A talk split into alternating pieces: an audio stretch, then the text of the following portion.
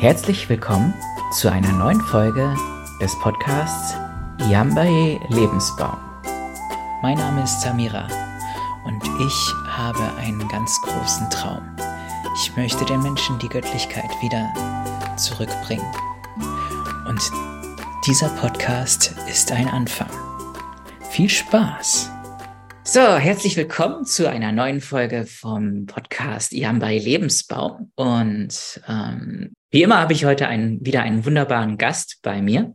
Es ist Anke Wildenhain. Herzlich willkommen, Anke. Hallo, ja, danke, Samira, dass du mich eingeladen hast. Also heute ist mir eine besondere Freude, mit dir sprechen zu dürfen, weil ähm, meine Vision ist ja, die Göttlichkeit an die Menschen zurückzubringen. Und in der Hinsicht habe ich so viele Themen, die ja eigentlich mehr äh, Frauen interessieren, vor allen Dingen, weil ja das Göttlichkeit zurückbringen ja auch oft über Entscheidungen äh, geht, die mit der Geburt zu tun haben oder sogar schon vor der Geburt. Und insofern freue ich mich, ähm, dich als Gesprächspartnerin zu haben, weil du bist Dula ausgebildete Dula und hast ja. äh, in der Hinsicht für, für die Zuhörer, die nicht wissen, was eine Dula ist, das ist eine Hebamme, aber ohne staatliche Prüfung, kann man das so sagen? Wie würdest du ähm, Dula definieren? Also Dula ist eine Begleitung in der Schwangerschaft, Geburt und im Wochenbett, mhm. ähm, die aber also nicht medizinisch ausgebildet ist. Das heißt, äh, also ich kann weder irgendwelche Spritzen geben, noch kann ich äh, vaginale Untersuchungen durchführen äh, oder Blutdruck äh, theoretisch messen. Also das ist äh, nicht meine Aufgabe. Mhm. Und äh, ist es auch ja, der Rahmen ist einfach der, dass ich bei der Geburt natürlich mit dabei sein kann, aber eben ähm, zu Hause mit einer Hebamme oder eben dann im Krankenhaus, also seelische Unterstützung. Das ist mhm. so die Definition von der Dula, genau. aber natürlich interessiert mich alles, was mit Geburt zu tun hat und äh, lass mich jetzt auch von dem Rahmen nicht aufhalten, ja. äh, mich damit zu beschäftigen. Ja, das, äh, ja, also dass du auch dich mit gesundheitlichen Themen sozusagen beschäftigst, die eigentlich nicht in den Bereich der Dula fallen müssten. Ähm, ja, das, das auf jeden Beispiel. Fall auch. Ja. Äh, ähm, aber auch eben auch mit den medizinischen Gegebenheiten. Also ja, was, was eben äh, jetzt nicht in meinem Aufgabenbereich liegt. Also was, was ist, wenn eine Frau ja, das anfängt zu verbluten oder was ist eine Schulterdyskopie, was kann man da tun? Also das sind einfach Sachen, die mich, äh, also die jetzt meinen Rahmen sprengen, aber mit denen ich mich trotzdem beschäftige, weil ich dann auch wieder äh, natürlich Rückschlüsse ziehen kann, was braucht die Frau in der Geburt und äh, was kann ich der Gutes tun, damit diese Extremfälle einfach äh, möglichst vermieden werden. Und das ist natürlich, also da kann ich ja Dinge beeinflussen, dass ich sage, ja, bitte beweg dich äh, ähm, oder tanze bei der Geburt und vor allem liege nicht bei der Geburt. Und, und das sind zum Beispiel Sachen, die dann schon eine Schulterdyskopie sehr gut verhindern können. Also so mhm. ganz einfache Sachen und die kann ich als Dula wunderbar einbringen. Also das ist ja, äh, ähm, aber wie gesagt, äh, dadurch äh, wird einfach äh, für mich das Bewusstsein größer oder, oder das Gefühl, was, was ich machen kann äh, und warum, ähm, ähm, warum Dinge wichtig sind, dann natürlich auch. Ja, schön. Ähm, also das Thema Geburt, also äh, ich, ich habe mit, mit vielen Menschen immer mal wieder über das Thema Geburt gesprochen und es gab immer unterschiedliche Feedbacks dazu. Also es gibt so Menschen, die das so gar nicht interessiert, die dann so sagen, ja, ja, ich, die, ich, ich befasse mich mit dem Thema, wenn es dran ist. Und ähm, oder oder sie sagten, ja, ich habe schon irgendwie erwachsene Kinder, mich interessiert das jetzt nicht mehr. Ähm, aber ich denke immer, ähm, eigentlich ist es das Thema, was uns alle immer mal wieder beschäftigen sollte, auch, auch äh, im, im späteren Alter, wenn man dann zum Beispiel werdender Opa wird oder Oma, ähm, weil man kann sein, sein, sein Wissen, was man vielleicht selber gemacht hat oder eben nicht gemacht hat, sondern woanders erfahren hat, dann auch gerne weitergeben. Und ich finde, in der heutigen Zeit ist es ja oft so, dass ähm, Frauen Angst gemacht wird, was Geburt angeht, so nach dem Motto, also dass sie sich irgendwie krank fühlen und sagen, oh, jetzt muss ich zur nächsten Fruchtwasseruntersuchung und hier Stress und da Stress und sowieso, was darf ich machen, was darf ich nicht machen. Ähm, das ist ohnehin ja schon stressig genug, aber ähm, da wird dann auch sehr viel Panik gemacht, ähm, die ja gar nicht sein muss, weil genau diese, diese Panik und, und Angstmache ist ja auch zusätzlich noch eher ähm, hinderlich für eine, ein schönes Schwangerschafts- und Geburtserlebnis. Ja, auf jeden Fall. Also da ist halt ähm, unser System halt, ähm, wie soll man sagen, eher ausgerichtet auf Vorsorge. Also man, man soll sich ganz viel Sorgen machen und auf Risiko, dass der Fokus liegt halt auf diesen Dingen. Und wir wissen ja, da wo unsere Aufmerksamkeit hingeht, das, das, das fördern wir natürlich. Und wenn wir äh, quasi ähm, ja die Frauen einfach ähm, unterstützen und ähm, ja, also also einfach auch äh, offen sind für, für die Themen, die da sind und, und nicht jetzt nur auf diese, sag ich mal, ähm, äh, ja, offensichtlichen Parameter wie, wie, wie Herzschlag und ähm, ähm, ja, Größe des Kindes angeblich, dass man ja messen kann mit, mit irgendwelchen Ultraschallgeräten. Ähm, ähm, wenn, wenn wir da ja, den, den, den Blick mal noch mal heben, dass wir ja nicht nur aus einem Körper bestehen, der irgendwie in eine Norm passen soll und so und so wachsen soll, sondern äh, der, dass, dass wir ja viel mehr sind. Also, und ja. dass, dass, dass unsere Liebe und ähm, ja, unsere Einstellung zum Leben einfach so stark ähm, die, die Schwangerschaft und Geburt beeinflussen kann. Also wie du sagst, Angst äh, macht Trauma, macht Blockaden ja. Ähm, genau, und. Und letztendlich ja. sehe ich ja auch, dass ähm, Geburt sollte auch nicht so ein, ein, ein, ein hochtrabendes Thema sein, was nur irgendwelche Mediziner gelernt, gele gelehrt bekommen, sondern ähm, ich meine, wenn wir mal in die Vergangenheit blicken und, und, und denken, dass wirklich Schwangerschaft wirklich nur ein Thema ist von ähm, einigen wenigen Experten, dann wäre die Menschheit ja schon längst ausgestorben. Also ja, da, da, kann ich eigentlich wieder nur lachen darüber, wenn du das so, wenn du das so auf den Punkt brichst und da sprichst du mir natürlich total auf dem Herzen. Mhm. Und ich hatte eine ganz äh, ähm, äh, ein wunderbares Seminar mit einer indigenen Mexikanerin, die die also äh, traditionelle Hebamme ist und auch noch staatlich geprüfte, damit sie einfach Geburtsurkunden äh, ausstellen kann. Mhm. Und diese diese Denkweise mal zu, zu ähm, ja, also erzählt zu bekommen und, und diese Liebe, die diese Frau ausgestrahlt hat und, und, und hat auch gesagt, das Wichtigste ist einfach die Liebe und äh, waren aber dann waren natürlich Hebammen und Dulas und und ja, ja und dann war wieder so die Diskussion, wer darf jetzt was und so und äh, und dann heißt es ja, es ist doch also wir machen doch nicht viel und und und wir geben doch einfach nur nur Liebe an die Frau. Also was ist so kompliziert da dran? Äh, und, äh, und, das, und die Einstellung von denen ist ja eigentlich, machen das ja die Familien selber. Also die Familien kümmern sich ja selber um ihre Schwangeren normal. Äh, und auch das, äh, also auch die Mütter und Großmütter ähm, äh, ja, begleiten dann ihre, ihre Kinder äh, in der, in der oder ihre, ihre Töchter in der, in der Geburt. Also äh, schon bei uns so ein bisschen unvorstellbar. Also ich hätte mir jetzt nicht so ganz arg gewünscht, dass meine Mutter bei der Geburt dabei ist. okay. und, ähm, und fand äh, den, den, die, also erstmal diesen Gedanken doch ein bisschen, also ein bisschen hart oder krass, aber die haben auch gesagt, dass das, das Wichtigste ist, äh, also für eine gute Geburt ist auch die Beziehung zur Mutter. Also dass man hm. da sehr viel äh, ähm, ja positiv beeinflussen kann, wenn man da auch drauf schaut und und ich finde es auch sehr spannend, dass meine Tochter gesagt hat, ja, wenn ich dann schwanger, dann will ich, dass du dabei bist bei der Geburt. Und ich so, hm, ich will zwar Dula, aber es ist noch nicht also so angekommen. Also vielleicht muss ich mir das noch erst erlauben oder, oder was da gesellschaftlich im, im Feld ist, dass ich das irgendwie schon ziemlich seltsam finde. Ähm, Wie alt war sie da, als sie das gesagt hat? Ja, also jetzt vor kurzem, meine Tochter ist 24. Okay. Und hat mir das erst vor kurzem so gesagt. Also Genau. Schön. ja, natürlich freue ich mich total auf Enkelkinder.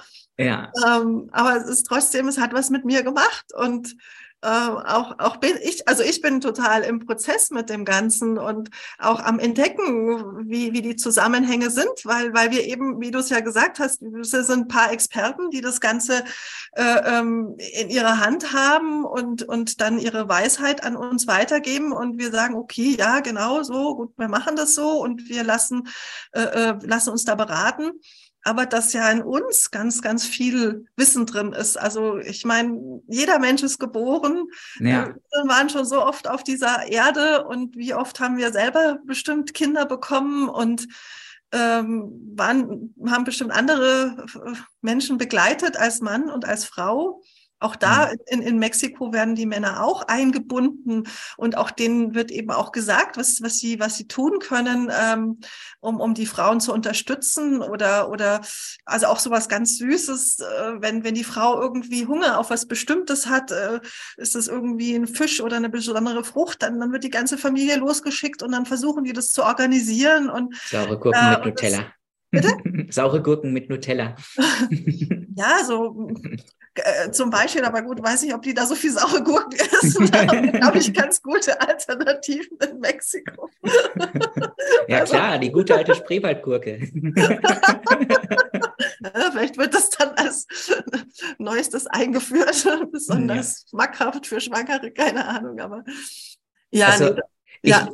Um, um bei unserer Zuhörerschaft äh, Missverständnisse vorzubeugen, hier, dass äh, unsere äh, ähm, Unterhaltung geht jetzt nicht darum, dass wir jetzt rebellieren und sagen, boah, wenn es irgendwelche äh, Komplikationen gibt mit Geburt und sowas, ah, bloß nicht zum Arzt gehen oder sowas. Das ist natürlich immer noch ganz wichtig, dass wir die Ärzte haben. Ähm, aber ich sehe es eben auch mit großer Sorge heute, dass ähm, so viele Menschen ihre Naturinstinkte verleugnen, würde ich sagen. Männlein wie Weiblein. Und äh, da geht es eben im Thema Geburt schon wirklich richtig, richtig großartig los. Und da möchte ich einfach nur ein Augenmerk drauf legen. Das ist mir persönlich wichtig und dir wohl auch, liebe Anke. Und ähm, deswegen ähm, würde ich gerne heute ein wenig über die natürliche Geburt sprechen. Und da gibt es den Begriff der Lotusgeburt. Das weiß sicherlich nicht jeder, der uns zuhört, was Lotusgeburt ist. Und zwar ist der Gedanke dabei, wenn das Kind auf die Welt kommt, dann hängt es ja mit der Nabelschnur immer noch an der Plazenta.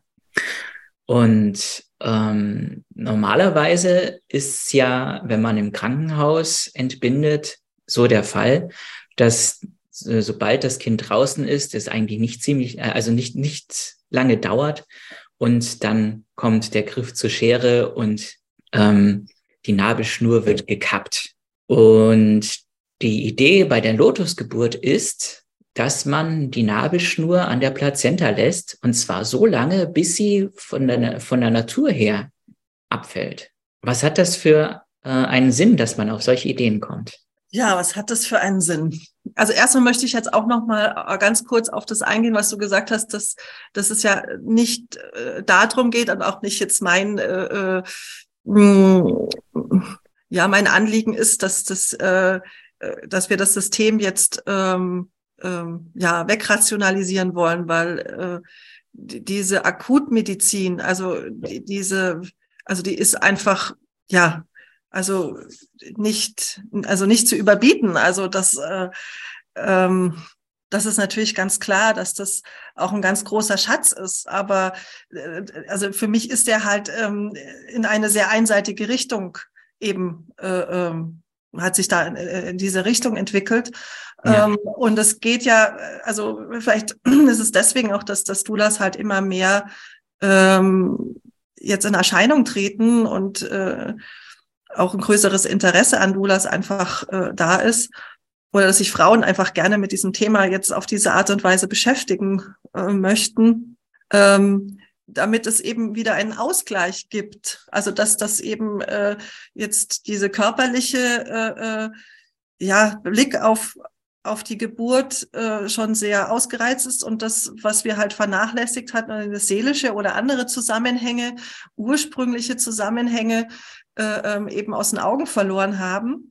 Und da zu diesen ursprünglichen, äh, also wieder dahin zu kommen, ist halt, denke ich, genau diese Lotusgeburt eine, ähm, eine Idee, um uns wieder diesem, was ist denn natürlich? Also wie, äh, wann, wann ist denn äh, der richtige Zeitpunkt zum Abnabeln? Und da ist es halt jetzt äh, in der Klinikgeburt so das eine Extrem, äh, was ja durch diese Idee der Lotusgeburt natürlich jetzt auch noch äh, mehr Variablen, denke ich, gefunden hat, auch im Krankenhaus. Also man, also die, die Szene beeinflusst natürlich auch das, was im Krankenhaus passiert.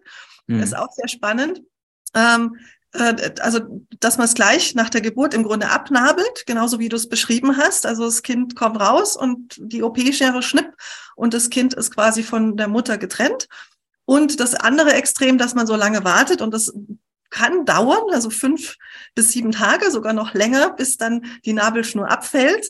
Mhm. Ähm, Genau, und, und das hat halt den Grund, dass man eben äh, dem absolut Natürlichen nachkommt. Nur genau, da, dazwischen gibt's ja noch ganz viele Möglichkeiten, mhm. was, äh, was da alles passieren kann, wann, wann man eine Nabelschnur abtrennt und wie man sie abtrennt. Also da haben wir ja, äh, also, also ich denke auch, wir haben zwei Extreme und ähm, ja, also ist es dann sinnvoll, wirklich äh, sieben Tage zu warten und das, man hat dann quasi das Kind mit einer Nabelschnur, die schon sehr vertrocknet ist und hat dann eine Plazenta, die man irgendwie ähm, erhalten muss, weil die nach 24 Stunden natürlich irgendwie anfängt auch ähm, zu verwesen mhm. oder sich abzubauen. Und äh, also ist natürlich schon auch äh, ein, ein großer Aufwand, ja. Ja. Ähm, also ähm, wenn, wenn, wenn, wenn ich jetzt sofort nach der Geburt von der Nabelschnur getrennt werde, ähm, da könnte man sagen, da entstehen ja diverse Ungewolltheiten oder Gewolltheiten, weil das Baby ist ja eigentlich über die Nabelschnur mit der Versorgung verbunden, die, die, es, die es die ganze Zeit im Mutterleib hatte.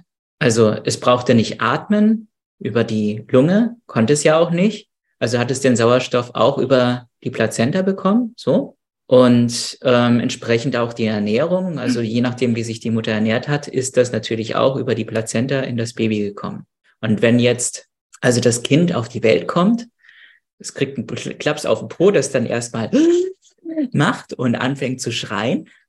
Und äh, dann denkt man sich, okay, die Luft ist ja jetzt da, also können wir jetzt die Plazenta abtrennen und dann wird der Schnitt einfach gemacht. Ähm, aber es hat ja auch Folgen.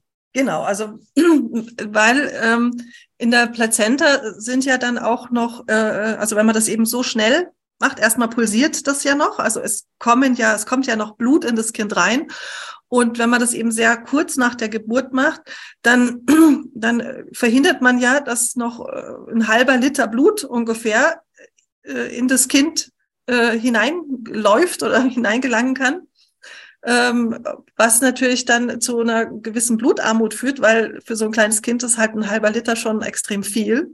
Ähm, kann dann sein, dass dann mehr Gelbsucht auftritt nach der Geburt, weil einfach das nicht so gut abgebaut werden kann.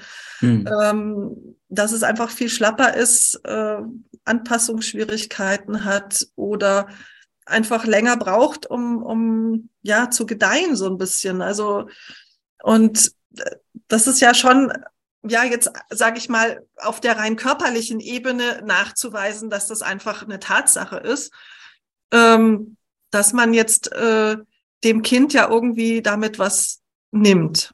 Ja, ja. auf einer energetischen Ebene ist auch beobachtet worden, dass da wie so Impulse zum Kind kommen. Also das heißt, dass da auf der Ebene eben Informationen noch weitergetragen werden, die wohl sehr wichtig sind für das Kind und auch für die Anbindung. Ähm, und auch dieses, äh, man kann sich ja vorstellen, wenn man so ganz plötzlich auf einmal von, äh, von seinem Ursprung getrennt wird. Also ich weiß nicht, fällt dir da irgendein Beispiel an, wenn man so ganz plötzlich von irgendwas getrennt ist, wenn man so vielleicht durch Krieg ganz schnell sein Land verlassen muss. Also da würde man ja auch ganz, ganz schnell ja. von, von irgendwas getrennt werden. Und das ist natürlich, ja, ein Trauma. Also ja. ganz, ganz klar. Ja, oder beim Autounfall oder sowas, wenn, wenn du, wenn, wenn gerade eben noch alles harmonisch war und auf einmal fährt jemand von der Seite rein und überlebst das und solche Sachen. Selbst wenn ähm, du äh, es körperlich, physisch alles überlebt haben solltest, bleibt immer was zurück. Und so ist es natürlich auch bei der Geburt, dass eben so, so, so diese plötzlichen Sachen, du kommst auf die Welt, bist vorher noch in diesem kuschelig warmen und sonst was. Also es ist an sich ja schon sehr anstrengend für das Kind. Also selbst wenn wir alle Faktoren rausnehmen, ähm, die es zusätzlich noch verschlimmern, ist es immer noch schlimm genug und anstrengend. Und ähm, wenn das dann noch zusätzlich forciert wird, dann ist es natürlich umso krasser. Du hast ja gesagt, dann sind, werden da die bestimmte Signale eben dann auch noch mitgesendet über die Nabelschnur, ähm, die ganz wichtig sind. Und dann war halt eben die Idee, okay, dann lassen wir halt eben die Nabelschnur dran. Und zwar so lange, bis das von selber abfällt. Wenn wir jetzt allerdings auf die Tierwelt gucken, ne, also wenn jetzt jemand Katzen oder Hunde zu Hause hat und die schon mal geworfen haben, dann kennen die äh, das ja. Ähm, man sieht ja, dass zum Beispiel die Katzenmutter die Babys abschleckt und die Nabelschnur ist auch da und irgendwann kommt die Mutter auch auf die Idee, die Nabelschnur zu durchbeißen. Ich glaube also, sogar, ich glaube aber, dass es nicht ein Durchbeißen ist, sondern die isst ja dann die Plazenten auf. Die isst sogar die Plazenten auf, ja, genau. Also das ist ja nochmal was anderes. Also das würde ich schon differenzieren. Genau, aber sie wartet halt nicht, bis irgendwie was von selber abfällt oder sowas. Aber sie macht es natürlich auch nicht unmittelbar nach der Geburt. Also diese Zwischenlösung, von der du gesprochen, oder dieses, dieses Zwischenextrem zwischen äh, gleich nach der Geburt trennen und ähm, die Lotusgeburt, ähm, was ja auch noch mehr Sinn ergibt, weil wenn jetzt so eine Plazenta verrottet, kann das ja auch nicht unbedingt gut sein, dass die, diese äh, verrottenden äh, Elemente dann wieder in das Baby gehen über die Nabelschnur. Ja, also da, da scheint jetzt nichts äh, äh, übertragen zu werden, aber es würde ja dann zu stinken anfangen. Da hat man sich natürlich ja. dann auch bei der Lotusgeburt was ausgedacht, dass man die dann einsalzt quasi und das mhm. und, und ein paar Kräuter drauf. Das verhindert ja durchaus, dass die jetzt da irgendwie sich äh, so stark verändert. Also es ist wie wie einpökeln quasi. ja, alles klar. Ja, das macht man so in der Natur, ja.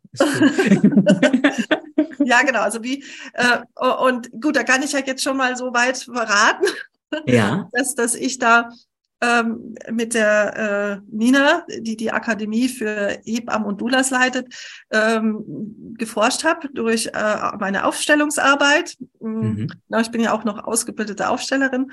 Und da haben wir uns einfach... Du sprichst jetzt von Familienaufstellungen, ja? Genau, Familienaufstellungen und Aufstellungen ja, ist ja doch ein weites Feld eben und das hat ja jetzt nicht unbedingt was mit Familien zu tun, wenn man jetzt äh, dann mit dem Thema konfrontiert, wann ist denn der richtige Zeitpunkt oder wann ist ein günstiger Zeitpunkt, äh, jetzt die sich ab, äh, das Kind abzunabeln? Und äh, da haben, äh, haben wir uns eben auch überlegt, ja, wie, wie kann man überhaupt abnabeln und diesen Zeitraum eben auch ausgelotet, eben von kurz nach der Geburt bis Lotusgeburt, bis es selber abfällt. Mhm. Und haben das quasi in, ähm, also ich habe das dann in sechs Szenarien eingeteilt, quasi. Also und ähm, auch und, und dann habe ich immer für das Kind äh, jemanden aufstellen, also einen Stellvertreter genommen äh, für die Nabelschnur und für die Plazenta. Mhm. Ähm, ist natürlich jetzt erstmal so ein bisschen spannendes Feld, weil ja, gibt uns dann jetzt eine Plazenta Auskunft, wie es ihr geht. Und ja, also es ist alles super lebendig in uns und ja. ähm, und wir sind anscheinend auch an so ein kollektives Feld und an so viel Wissen angebunden, dass wir das einfach sehr, sehr schön wahrnehmen konnten.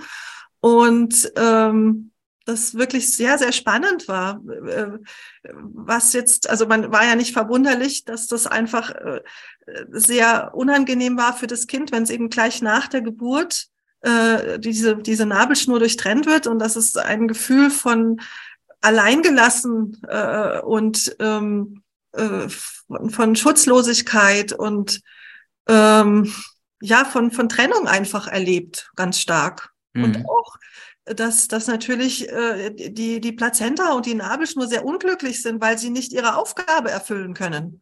Nämlich, dass ja. das, die Informationen und das Blut in das Kind reinfließen. Und ja. was, was ganz äh, speziell war, was ich noch nicht ganz wirklich deuten kann, äh, dass sowohl die Plazenta als auch die Nabelschnur bei diesem Schnitt ein gleißend kaltes Licht wahrgenommen haben. Und es war nur bei diesem ganz kurz danach, so paar Minuten nach der Geburt, diese Nabelschnur zu durchtrennen, mhm. was glaube ich jetzt äh, früher gang und gäbe war, jetzt vielleicht sich da durch diese Lotusgeburt-Idee so ein bisschen mehr Spielraum ergibt, auch wie, wie es im Krankenhaus gehandelt, also je nachdem.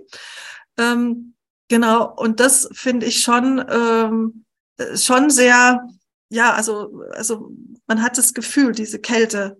Und ja. kalt ist ja immer, äh, äh, also wenn man jetzt in der Aufstellung was Kaltes fühlt, hat es ja auch immer was mit dem Tod zu tun. Das stimmt. Also ähm, ich finde es so, sowieso ja so krass, dass wir in dieser heutigen Welt, äh, wo wir immer mehr dieses Gefühl für, für das Natürliche, für das Instinktive, für das Spirituelle verloren haben. Ähm, wir sagen immer so schnell, das, was wir sehen, das ist das, was es gibt oder so, obwohl wir ja eigentlich sogar aus der Wissenschaftswelt wissen, dass es so viel mehr Sachen gibt, die wir gar nicht wahrnehmen, sondern man nur mit bestimmten Geräten wahrnehmen kann. Und, und dann gibt's andere Sachen, da gibt's noch nicht mal Geräte für. Und dann ähm, gibt's Menschen, die dann behaupten, das sehe ich und das sehe ich nicht. Und so ist ja bei der Plazenta jetzt eben auch, wo ich mir dann denke, okay, es hat ja seinen Sinn, dass das an der Plazenta hängt, erstmal. Und dass die, dass die, dass die Nachgeburt dann eben auch von selber rauskommt. Ähm, Im Vorgespräch hattest du mal mit mir darüber gesagt, dass ähm, es auch gerne gemacht wird, dass die Nachgeburt ähm, dann äh, richtig ähm, ja schon gewaltsam herausgeholt wird ähm, obwohl es da ja auch Erfahrungen gibt, dass die auch von selber rausflutschen kann. Ja, also das sind wir jetzt wieder beim Natürlichen. Ähm, ja, genau. genau. Also das, Immer wieder das Natürliche. genau. genau also das scheint ein, ein Grundmuster zu sein. scheint irgendwie dich sehr zu bewegen, das ja, Natürliche. Komisch. ja, genau. Also das, das, also eigentlich kann der Körper das ja selber. Und ich hatte ja drei Geburten und bei mir war das, das Kind kam und irgendwann kam dann auch die Plazenta ganz von, von alleine. Also, mhm. aber äh, es wird halt auch viel, also im Krankenhaus gibt's halt oder ist halt einfach so die Idee, hat auch meine Hebamme, war da auch so hinterher, dass das innerhalb von einer Stunde kommt. Es war ja auch ans, äh, also weiß ich, dass das irgendwie da wichtig war, aber ich habe es immer innerhalb dieser Stunde auch geschafft. Mhm. Ähm, aber das Spannende ist jetzt, dass ähm, also eine Geburt gilt ja auch erst als abgeschlossen, wenn das Kind und die Plazenta auf die Welt gekommen sind. Okay. Genau. Und dann, und dann ist auch die, die, die, die Uhrzeit wird dann gegeben. Also, nee, also wenn das Kind kommt. Nee, nee, wenn das Kind kommt. Das so. ist nur, das ist jetzt nur äh, äh, quasi, hm, also ich weiß jetzt nicht, ob das jetzt halt mehr mit, mit, mit dem Prozedere dann im Krankenhaus oder überhaupt mit dem allen zu tun hat. Ähm, ähm, Genau, und also dieses, dieses, ähm, ja, also wo, kommt diese Idee her, dass es in einer Stunde kommen muss? Und es gibt jetzt eben Beispiele, äh, äh, Erfahrungsberichte eben, aktuelle, ähm, dass, dass da teilweise die zwölf Stunden gebraucht hat, die Plazenta. Mhm. Und dass das, äh, ähm, also man, man sagt ja irgendwie, ja, dann, dann schließt sich so stark der Muttermund, dann kann das dann nicht mehr raus oder es bleibt stecken und sowas. Aber das scheint nicht so richtig zu sein. Ja. Ähm, und dann äh, hat ähm, eine, äh, ich weiß nicht, ob es jetzt eine Dula oder Hebamme, ein ganz tolles äh, Buch gefunden, wo eben auch beschrieben worden ist, war das vor 100 oder 150, ja, wahrscheinlich 150 Jahren, dass man eben nach der Geburt, quasi direkt nach der Geburt, da ist ja noch alles offen, äh, mhm. quasi ähm, in die Gebärmutter mit der Hand reinfahren soll und alles ausräumen, also die Plazenta und alles quasi raus, rausnehmen soll. Mhm. Ähm, ja, also das war anscheinend mal so ein ein Trend, also um, um irgendwie Infektionen zu verhindern oder damit das alles sauber ist oder vielleicht war das dieser zu dem Zeitpunkt, wo die ganzen Keime aufkamen und dann wollte das besonders steril haben oder oder wie auch immer, keine Ahnung. Aber davor, also in, in früheren Büchern waren wirklich Beschreibungen, dass das so einige Tage die die Plazenta noch im Mutterleib war, ja und das anscheinend ganz normal war.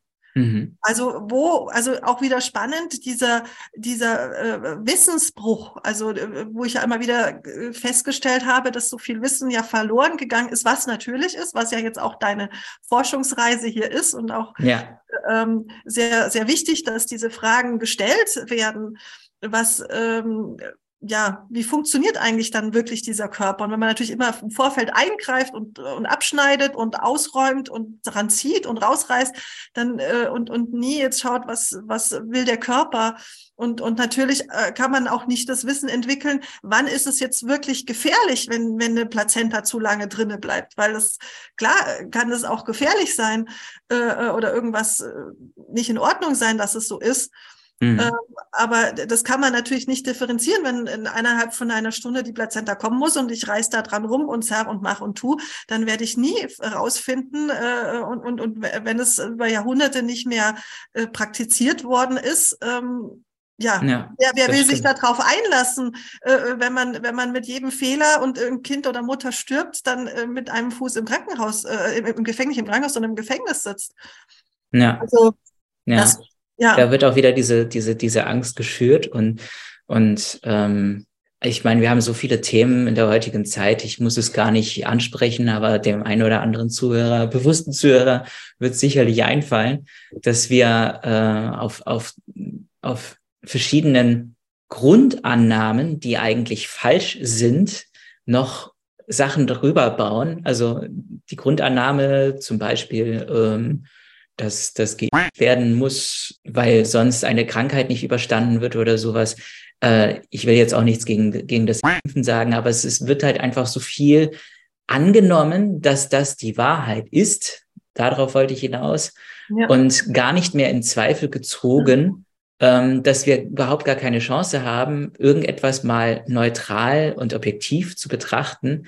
Weil sobald wir das tun, ähm, weiß ich nicht, kriegen wir Ärger vom Chef, verlieren die Arbeit, was auch immer. Ähm, und ich finde, das ist, muss doch gar nicht sein. Also wir können doch wirklich mal etwas entspannter uns äh, Sachen anschauen und auch ähm, in die eigene Kraft kommen, dass wir wirklich sagen, okay, ähm, brauche ich jetzt dieses äh, betreute Denken oder kann ich jetzt auch mal selber denken und, und zu anderen Schlüssen kommen, ohne dass mich mir jemand dann anderes dann sagt, oh, du bist gefährlich und weiß ich nicht, du musst hinter Gittern oder du musst deinen Job verlieren oder sowas.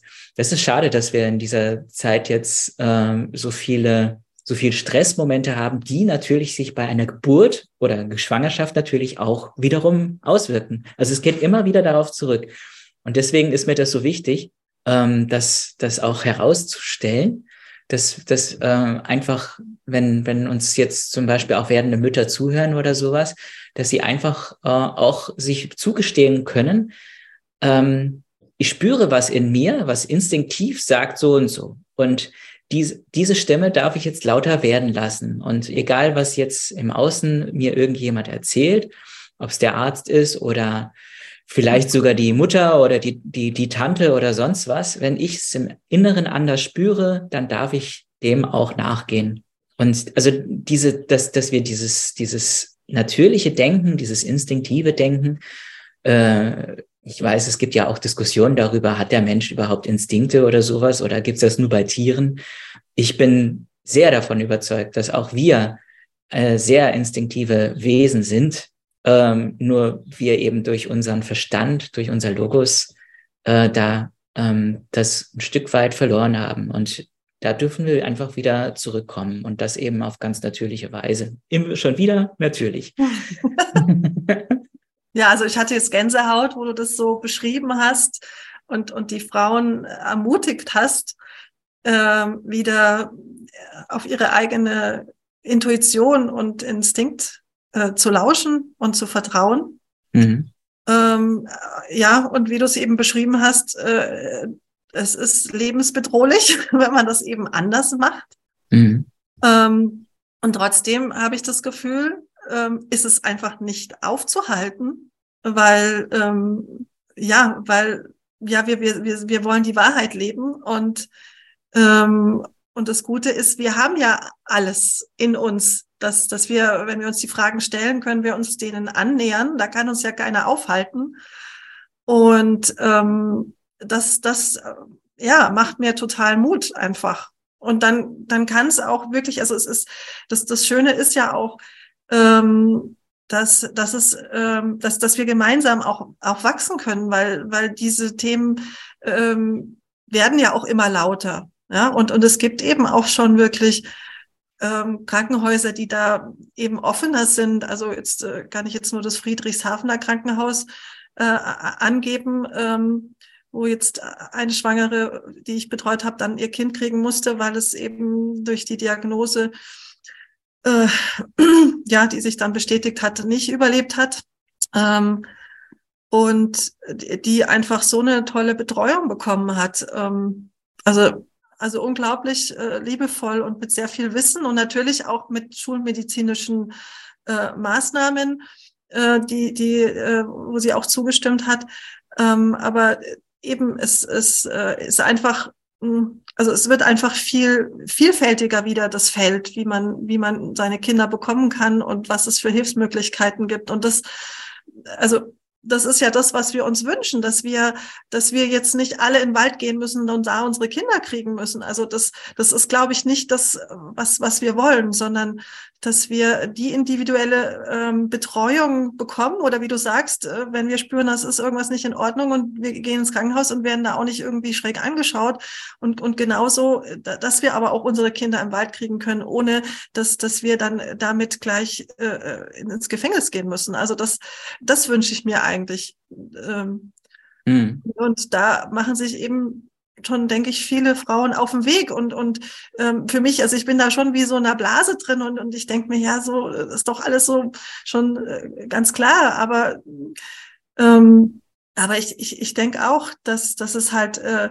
wieder ins Zentrum kommen darf, Geburt und nicht ähm, irgendwas Exotisches, was man so irgendwie ins Krankenhaus abschiebt sondern das ist, gehört wieder in die, die Mitte unserer Familien. Es gehört wieder in die Mitte unserer Gesellschaft. Ähm, also ich denke, das ist ein sehr brisantes und wichtiges hm. gesellschaftliches Thema. Ja. Ja, es ist äh, wirklich ein komplexes Thema und es berührt uns alle emotional. Das merke ich auch jetzt hier im Gespräch. weil es einfach jeden, jeden betrifft oder betra betraf. Und ähm, ich denke mir auch, ähm, dass eben vieles von dem, was wir erlebt haben aus dieser Zeit, an die wir uns selber ja nicht mehr erinnern können, ähm, natürlich trotzdem unser Leben tagtäglich ähm, mitbestimmen kann. Also durch diese Traumata, die wir in der Geburt oder vor der Geburt erlebt haben oder sowas, das beeinflusst einen ja. Also nicht ohne Grund sagt man ja zum Beispiel auch bei schwangeren Frauen, trinkt kein Alkohol und solche Sachen, weil man natürlich ob der Nebenwirkungen weiß, die das Kind dann den Rest des Lebens ähm, dann mit sich führen kann. Nicht muss, kann natürlich alles, aber die, das Risiko ist immer höher. Und ähm, ich muss auch selber sagen, ähm, jetzt oute ich mich ein bisschen. Ich bin per Kaiserschnitt auf die Welt gekommen und ich habe keinen Tropfen Muttermilch getrunken weil man natürlich, meine Mutter auch gesagt hat, die Chemie, die sie durch die Vollnarkose in sich äh, mit, mit zu sich genommen hat, ähm, wäre das äh, für immer verdorben, dass, dass ich die Muttermilch trinken könne. Und ähm, ja, und da hat sie sich dran gehalten. Und ähm, ich ähm, bin froh, dass ich, ähm, obwohl es ja auch äh, so ähm, mittlerweile man ja auch weiß, dass wenn das Baby durch den Geburtskanal nach außen tritt, es ja dann auch äh, quasi über das Gesicht, also normalerweise die natürliche Geburt ist ja, wenn alles glatt läuft, dass das Baby dann eben in den letzten Momenten sich dann so rumdreht, dass der Kopf nach unten ist. Also das ist das Erste, was rausschaut bei der Geburt, wenn alles glatt funktioniert natürlich. Kann ja, ja immer auch ich, ein bisschen anders sein. Kann ich auch gleich noch was sagen zu Steißnagen, ja. die ja immer als so unglaublich gefährlich angesehen werden. ähm, das haben sie anscheinend schon in den 20er Jahren herausgefunden, dass es äh, diese, diese Steißlagen äh, auch genetisch vererbt sind. Mhm. Und äh, das, also, also eigentlich kann man sich das gerade nicht so vorstellen. Also ich war auch sehr verwundert, aber da gibt's wirklich äh, ähm, auch äh, Unterlagen dazu.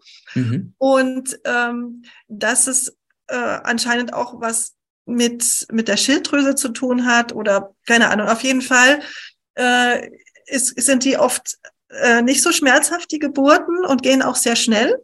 Mhm. Ähm, es gibt aber natürlich also auch, ähm, sage ich mal, pathologische ähm, Steißlagen. Das ist natürlich immer was anderes, dass das Kind dann irgendwie sich zu spät gedreht hat und dann kein Platz mehr ist. Ähm, dann helfen natürlich so Maßnahmen, dass man dem Kind dann hilft, sich zu drehen.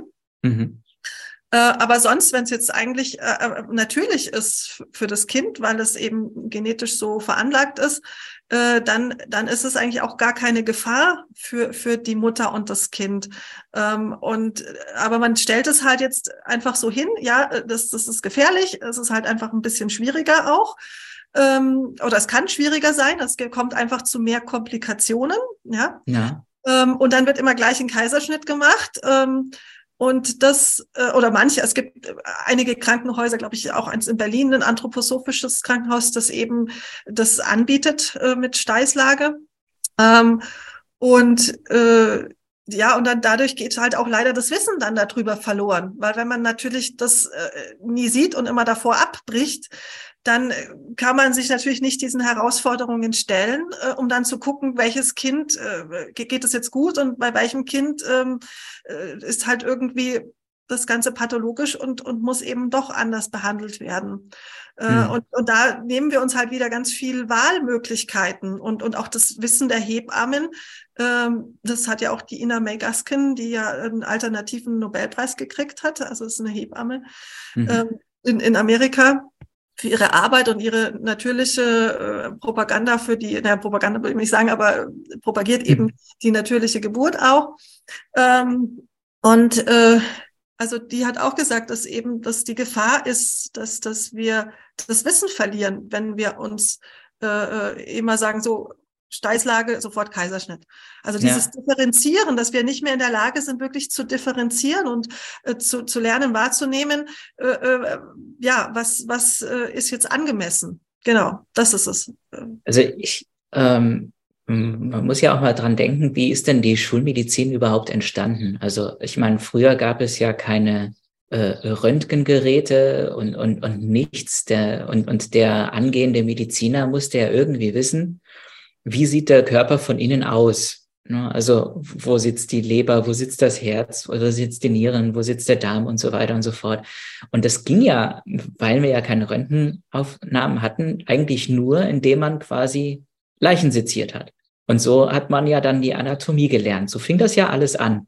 Und ähm, dann hat man eben auch eine Statistik darüber geführt, was sieht man im Körper meistens. Und das hat man dann für ähm, normal gehalten und was äh, war seltener, was kam seltener vor und das hat man dann für eine Anomalie gehalten oder ein, ähm, eine Krank ein Krankheitssymptom und solche Sachen. So, so ging dann auch das los, ne? dass man irgendwie etwas als gesund und als krank definiert hat. Was man allerdings dabei nicht beachtet hat, meines Erachtens, ist, ähm, der Mensch, der, der menschliche Körper ist ja kein Reagenzglas, wo der Zustand immer gleich ist, wenn ich jetzt was ins Reagenzglas schütte und was anderes dazu, dann kann ich wissenschaftlich sagen, okay, dann kommt immer das und das Ergebnis bei raus. Ähm, aber bei uns Menschen, weil es eben alles lebendig ist, gibt es auch immer so Zwischenzustände, die eben auch mal vielleicht nur eine halbe Stunde auftreten und danach wieder anders sind. Und deswegen sind es aber keine Krankheiten oder sonst was, sondern weil ständig bei uns im Körper irgendwas in Bewegung ist gibt es vieles, was die Schulmedizin heute noch, äh, sogar heute noch, ähm, aufgrund dieser, dieser Geschichte ähm, als, als, als krank definiert, aber das immer noch mit diesen alten Beobachtungen zu tun hat, die man in der Anatomieforschung gemacht hat. Und ähm, das wird natürlich von Jahr zu Jahr besser, weil man natürlich auch sich dem bewusst ist, dass das so war geschichtlich, aber komplett ausgeräumt ist das halt eben immer noch nicht. Und ähm, wenn, wenn, wenn, und, und genauso geht's dann eben auch bei Geburt, wo man dann eben auch sagt, okay, wie schon anfangs gesagt, wir haben, wir wären schon längst ausgestorben, wenn wir, wenn wir das immer nur den Experten in die Hand geben und uns nur dem vertrauen, was die sagen. Vor allen Dingen, ähm, ich, ich habe auch schon Medizinstudenten mitbekommen, wie funktioniert das bei denen? Die, die, äh, ein, ein Mediziner fängt sein Studium an und kriegt so viel Sachen, die er zu lernen hat, dass, es, dass er überhaupt gar keine Chance mehr hat, irgendwie selbstständig zu denken, sondern da, da kommt ja schon wieder Material nach, was er schon wieder zu lernen hat. Also, weil es, das Thema ist einfach komplex natürlich. Das Thema Menschheit ist komplex.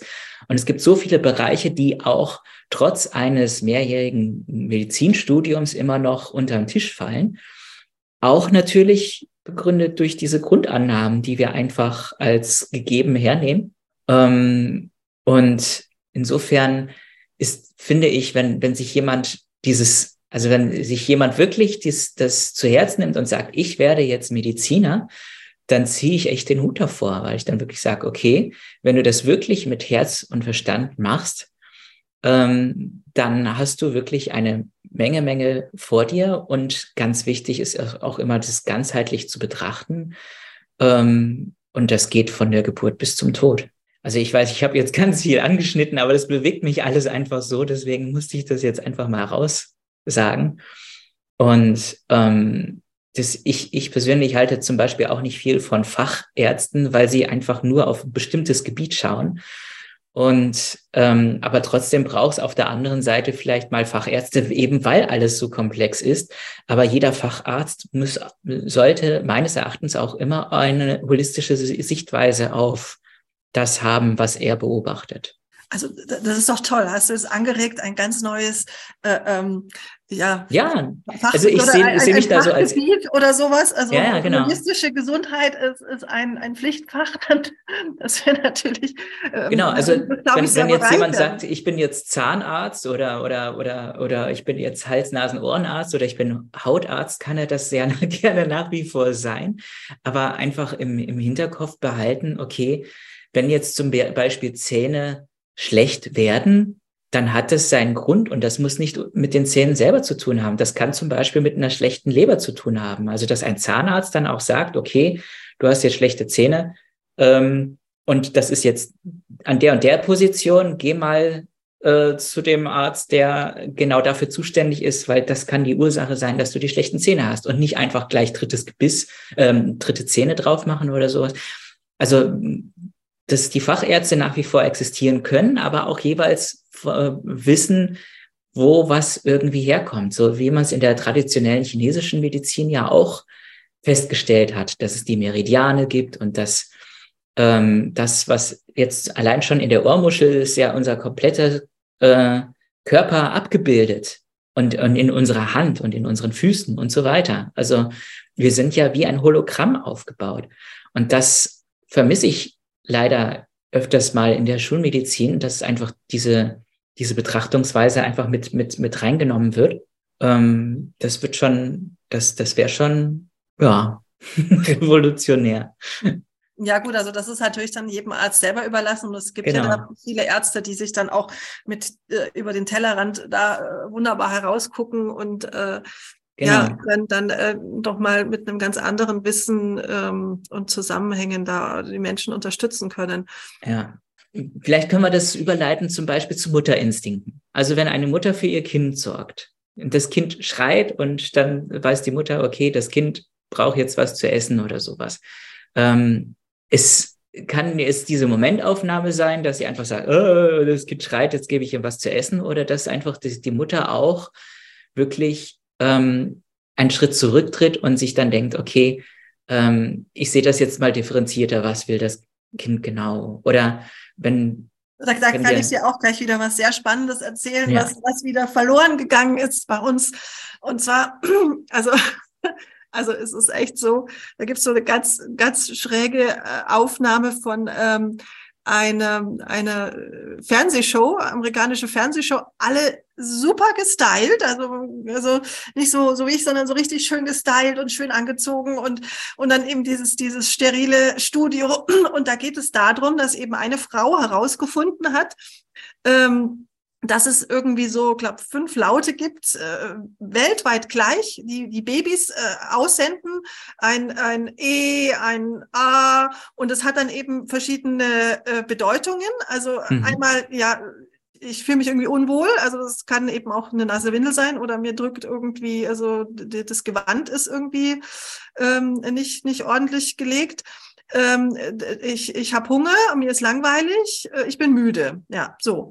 Und da gibt es eben so verschiedene Töne und ähm, und die, die Mütter sind dann immer alle überfordert und vollkommen verzweifelt und das Kind schreit und schreit und man tut es an die Brust und also Hunger hat es also keins, aber was, hm. was ist denn? Und äh, man kommt einfach nicht drauf, anstatt dass man diese Laute irgendwie. Und ich denke mir, äh, ja klar hat das kein Mensch aufgeschrieben, weil es waren ja immer irgendwie Kinder äh, ähm, in der Familie und, und die Mütter wussten das dann und die Mädchen haben das natürlich mitgekriegt, äh, und wahrscheinlich die Jungs auch. Aber so hat man das jetzt irgendwie nie äh, aufschreiben müssen. Aber dadurch, dass dann keine Großfamilie Familie mehr existiert haben und ähm, das Ganze ja dann ins Krankenhaus verlagert worden ist und äh, ist das irgendwie verloren gegangen, dieses Wissen. Hm. Also ganz erstaunlich, dass jetzt jemand eine Sensation hat und in einer Fernsehsendung auftritt und sagt so, boah, es gibt da so fünf Laute weltweit. Und ich meine, jeder, äh, jeder Indigene, äh, der, der, der lacht sich kaputt, dass, dass, dass wir das jetzt als Sensation preisen, dass ja, aufgefunden hat. Und, also ähm, also das ist das ja wieder der Beweis, dass es doch irgendwie so eine äh, göttliche Ursprache gibt. Ne? Also wenn, wenn es wirklich so sein soll, dass, dass, dass egal welches Volk, man, welche Sprache die auch die Babys jeweils später erlernen, aber dass diese Urlaute wirklich gleich sein sollen, das ist ja, klar, das klingt wirklich revolutionär, obwohl es den, wie du schon sagtest, die indigenen Völker wirklich als so what abstempeln würden. Ja, ja. das würden die auch normal, genauso sagen, ne? so, so what. ja, wieso wisst ihr das nicht? also wirklich, es ist, ja. also es ist einfach äh, so, ähm, also äh, und ich muss ganz ehrlich sagen, ich, ich muss mir das auch nochmal, glaube ich, fünfmal anschauen, dass ich das nochmal einpräge. Was ist jetzt das E und was ist das äh, und so, weißt du, mhm. weil, weil und ich kann mich da überhaupt nicht mehr dran erinnern mit, mit äh, also ich habe ja meine Schwester, äh, also da war ich schon acht, als sie auf die Welt gekommen bin und hatte meine drei Kinder, aber ich kann mich so überhaupt nicht daran erinnern. Ähm, also zu meiner ganz eigenen Schande. Aber ja, also es, es, zeigt ja nur, wie, wie, wie wunderbar ist, dass das wieder nach, also dass dieses Wissen einfach wieder geteilt werden möchte. Ja, ja. ja. Und, es, äh, ich denke, ähm, es, es wird ja auch vieles irgendwie ähm, altes Wissen, ja, weil man einfach denkt, ist, wir wissen es besser, wurde dann deswegen das alte Wissen verworfen und so weiter.